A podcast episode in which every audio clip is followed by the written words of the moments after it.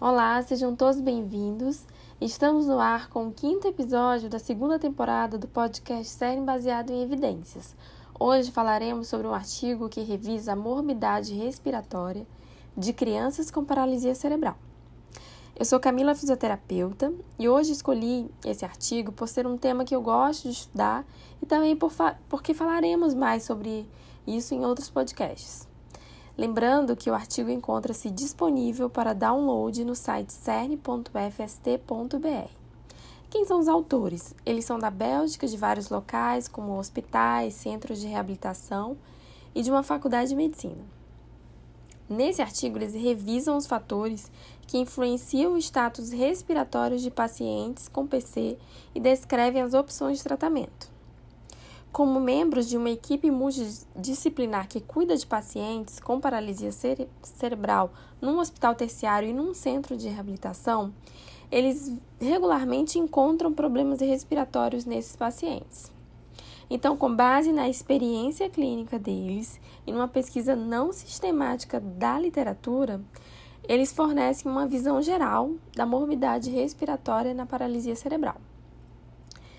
São um detalhe que eles possuem uma clínica específica para o tratamento dos distúrbios respiratórios em crianças com paralisia cerebral.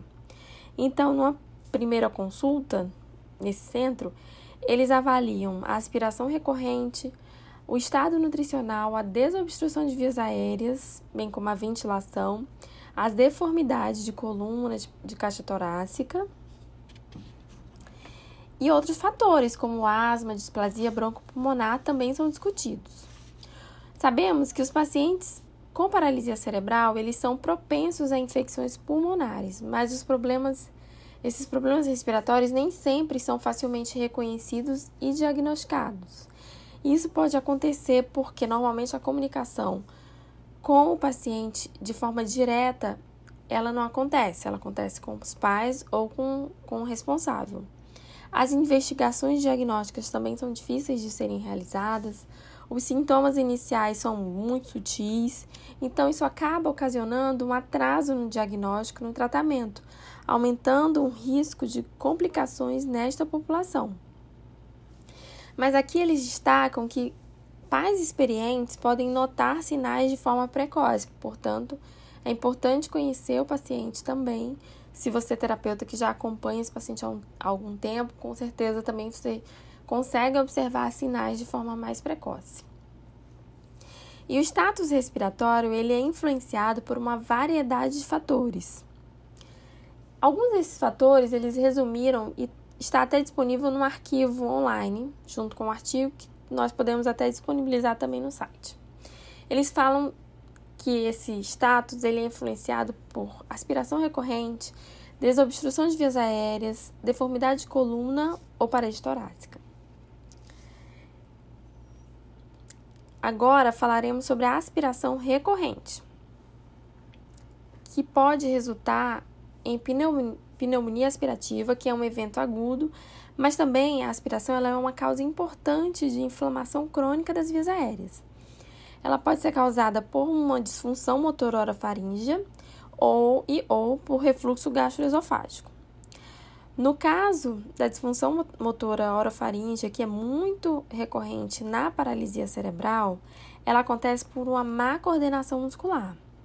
E alguns autores, por meio de videofluoroscopia, que é um exame, eles compararam pacientes com doença neuromuscular e com paralisia cerebral. Eles viram que essa aspiração na doença neuromuscular ela é decorrente mais pela fraqueza muscular que resulta num resíduo faríngeo após a deglutição. Já nos pacientes com paralisia cerebral, eles apresentam a disfagia em uma ou todas as fases da deglutição. E o problema seria o controle anormal da deglutição. Portanto, a aspiração direta pode ocorrer em qualquer fase da deglutição. Ela é mais frequente com ingestão de líquidos e quando houver uma suspeita, é importante a avaliação do fonoaudiólogo. Como eu já falei anteriormente, a videofluoroscopia é um exame que é muito útil no diagnóstico e ele deve ser considerado por uma equipe multi quando, quando tiverem dúvidas em alguns casos. A aspiração pode ocorrer durante a alimentação, de líquidos, de sólidos por um mau posicionamento, por técnicas de alimentação, bem como por entre as refeições, aspirando saliva ou secreção de vias aéreas superiores mesmo. Então, é importante desenvolver estratégias para o desenvolvimento de habilidades motoras orais. A textura dos alimentos, dos fluidos, deve ser modificada de acordo com as necessidades individuais. E se essas medidas de posicionamento, de estratégias, de, de espessantes, elas forem insuficientes, então devem considerar a alimentação por sonda, via gastrostomia.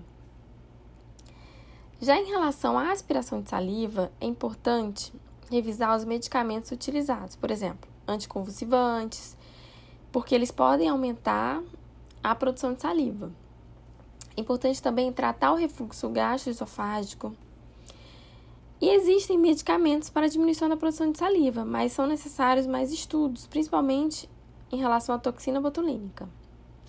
Os autores também falam que é possível é, aspirar a saliva por, por catéter durante o dia, quando o paciente produz muito saliva, mas isso também pode ocasionar um aumento da produção. Já em relação ao refluxo gastroesofágico, que é outra causa de aspiração, ele é comum nas crianças com paralisia cerebral. As possíveis razões são devido ao aumento da pressão intraabdominal, devido à espasticidade ou má coordenação do movimento do esôfago e da atividade do esfíncter.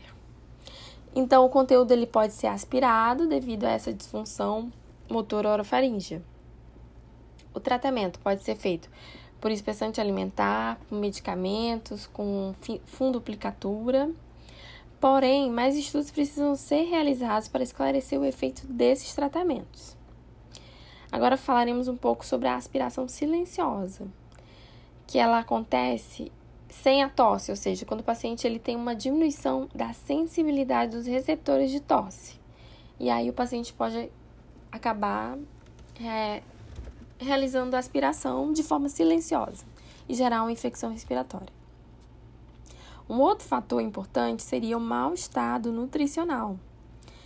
Muitas crianças com paralisia cerebral são desnutridas.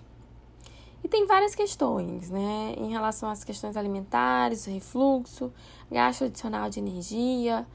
E isso pode ocasionar uma atrofia dos músculos respira respiratórios que leva à diminuição de força muscular, de função pulmonar, também aumenta a colonização das bactérias das vias aéreas, ocasionando também uma predisposição à infecção respiratória. Sobre o prejuízo na desobstrução de vias aéreas, outro tópico também comentado no artigo. A desobstrução das vias aéreas é um fator importante para prevenir as infecções, mas a tosse ela pode ser ineficaz por uma fraqueza muscular ou má coordenação. E a tosse é um reflexo importante, ela protege as vias aéreas inferiores, removendo secreções e outras substâncias. Então, a tosse fraca ela leva a uma diminuição da eliminação de secreções, predispondo a infecção e podendo ocasionar até uma telectasia. É importante, portanto, o posicionamento dos pacientes para uma melhora da efetividade da tosse, porque se o paciente está mal posicionado, ele vai ter uma pouca ativação da musculatura, então ele vai ter uma pouca efetividade dessa tosse. A tosse também ela pode ser estimulada, e aqui o artigo ele detalha de, que a tosse pode ser estimulada de forma inspiratória, com a respiração glossofaríngea, mas ela é bem difícil de ser realizada de forma expiratória, com um aumento da pressão feita pela mão do terapeuta, mão do cuidador no abdômen. É uma forma bem agressiva de realizar essa, esse estímulo manual da tosse. E também existe a máquina de tosse, que é um equipamento que imita a tosse por gerar uma mudança brusca de pressão.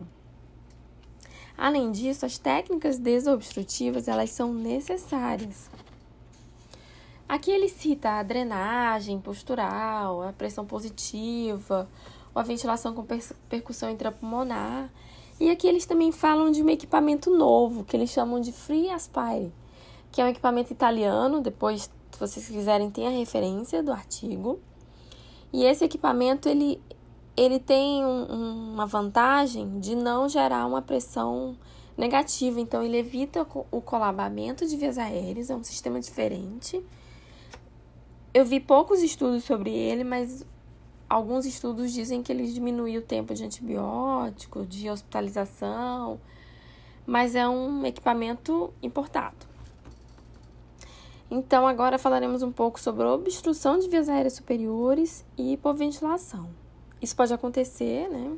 Essa obstrução de vias aéreas superiores pode acontecer tanto com o paciente acordado quanto no sono e ocasionando uma hipoventilação. É importante, é um importante contribuinte para a morbidade respiratória e diminuição da qualidade de vida em indivíduos com paralisia cerebral. Muitos pacientes nossos acabam durante mudanças de temperatura, ah, acordou hoje mais congestionado, não tem obstrução de vias aéreas inferiores, não tem secreção em vias aéreas inferiores, mas tem obstrução de vias aéreas superiores. Então é importante avaliar também as vias aéreas superiores. Isso pode agravar os sintomas. Quando o paciente é um, um paciente com um nível de MFCS mais elevado, também com epilepsias, pode ocasionar um aumento dessa obstrução de vias aéreas superiores. É importante que os médicos peçam exames para avaliar as obstruções. Existem tratamentos como cirurgia, a própria ventilação não invasiva ou a traqueostomia, num caso extremo. Mas é, é importante avaliar com cautela, com cuidado. E principalmente os, o cuidado ético com esse paciente que vai ser submetido a uma traqueostomia, né? A viabilidade, enfim. É, quando a VNI também ela é considerada, é importante que a equipe esteja bem afinada, seja uma equipe experiente com a realização da ventilação não invasiva, para um, um, bom manejo, uma bo, um bom cuidado com, com essa ventilação não invasiva. Agora passaremos para deformidades da coluna e da parede torácica. Aqui eu achei importante destacar um trecho do, do artigo que eu vi, só achando aqui para vocês. Então, durante, ele, ele cita: durante o crescimento da coluna vertebral, diferentes eventos ocorrem simultaneamente e são bem sincronizados. Então, se esse processo de crescimento sofre interferência de um tônus muscular desigual, ocorre uma deformidade da coluna vertebral. E aí a deformidade da coluna de início precoce interfere no desenvolvimento pulmonar, porque a gente sabe que a criança ela nasce com um pulmão imaturo, então mais ou menos até os 8 anos de idade esse pulmão vai se desenvolver para um pulmão adulto. Então, se ocorre essa deformidade antes disso, ela pode interferir no desenvolvimento pulmonar e ocasionar um número reduzido de alvéolos. Então, é importante é, ter um cuidado maior com com essas deformidades, com a prevenção das deformidades. Sabemos que a escoliose ela tem um risco muito mais elevado nas crianças com GMFCS 4 e 5. Ela é progressiva, tem um tratamento conservador, com ajuste postural, com coletes. Tem a cirurgia quando há necessidade, mas é, a cirurgia ainda tem poucas evidências. É importante discutir os riscos e os benefícios, porque os pacientes podem até fazer cirurgia, mas podem também ficar com dor crônica e ou, ou já ter comprometimentos que a própria cirurgia não vai resolver. Então, o mais importante é prevenir a, o desenvolvimento de uma escoliose ou o agravamento da escoliose. Agora, sobre a função pulmonar prejudicada. O artigo ele fala que os possíveis fatores são a cifoescoliose, a diminuição de força muscular, que diminui a mobilidade torácica, causando essa função pulmonar restritiva. E os estudos eles comprovam isso com artigos que mostram que há diminuição de pressões inspiratórias e expiratórias nos, nos testes de função pulmonar. Apesar dos testes em muitas crianças serem difíceis de serem realizados, gerando tudo isso a infecções respiratórias recorrentes, Todos esses fatores eles predispõem a infecções pulmonares. Portanto, é importante um tratamento adequado, seja com antibióticos, aqui ele cita azitromicina, que é um medicamento que, além de ser antibiótico, ele tem características anti-inflamatórias.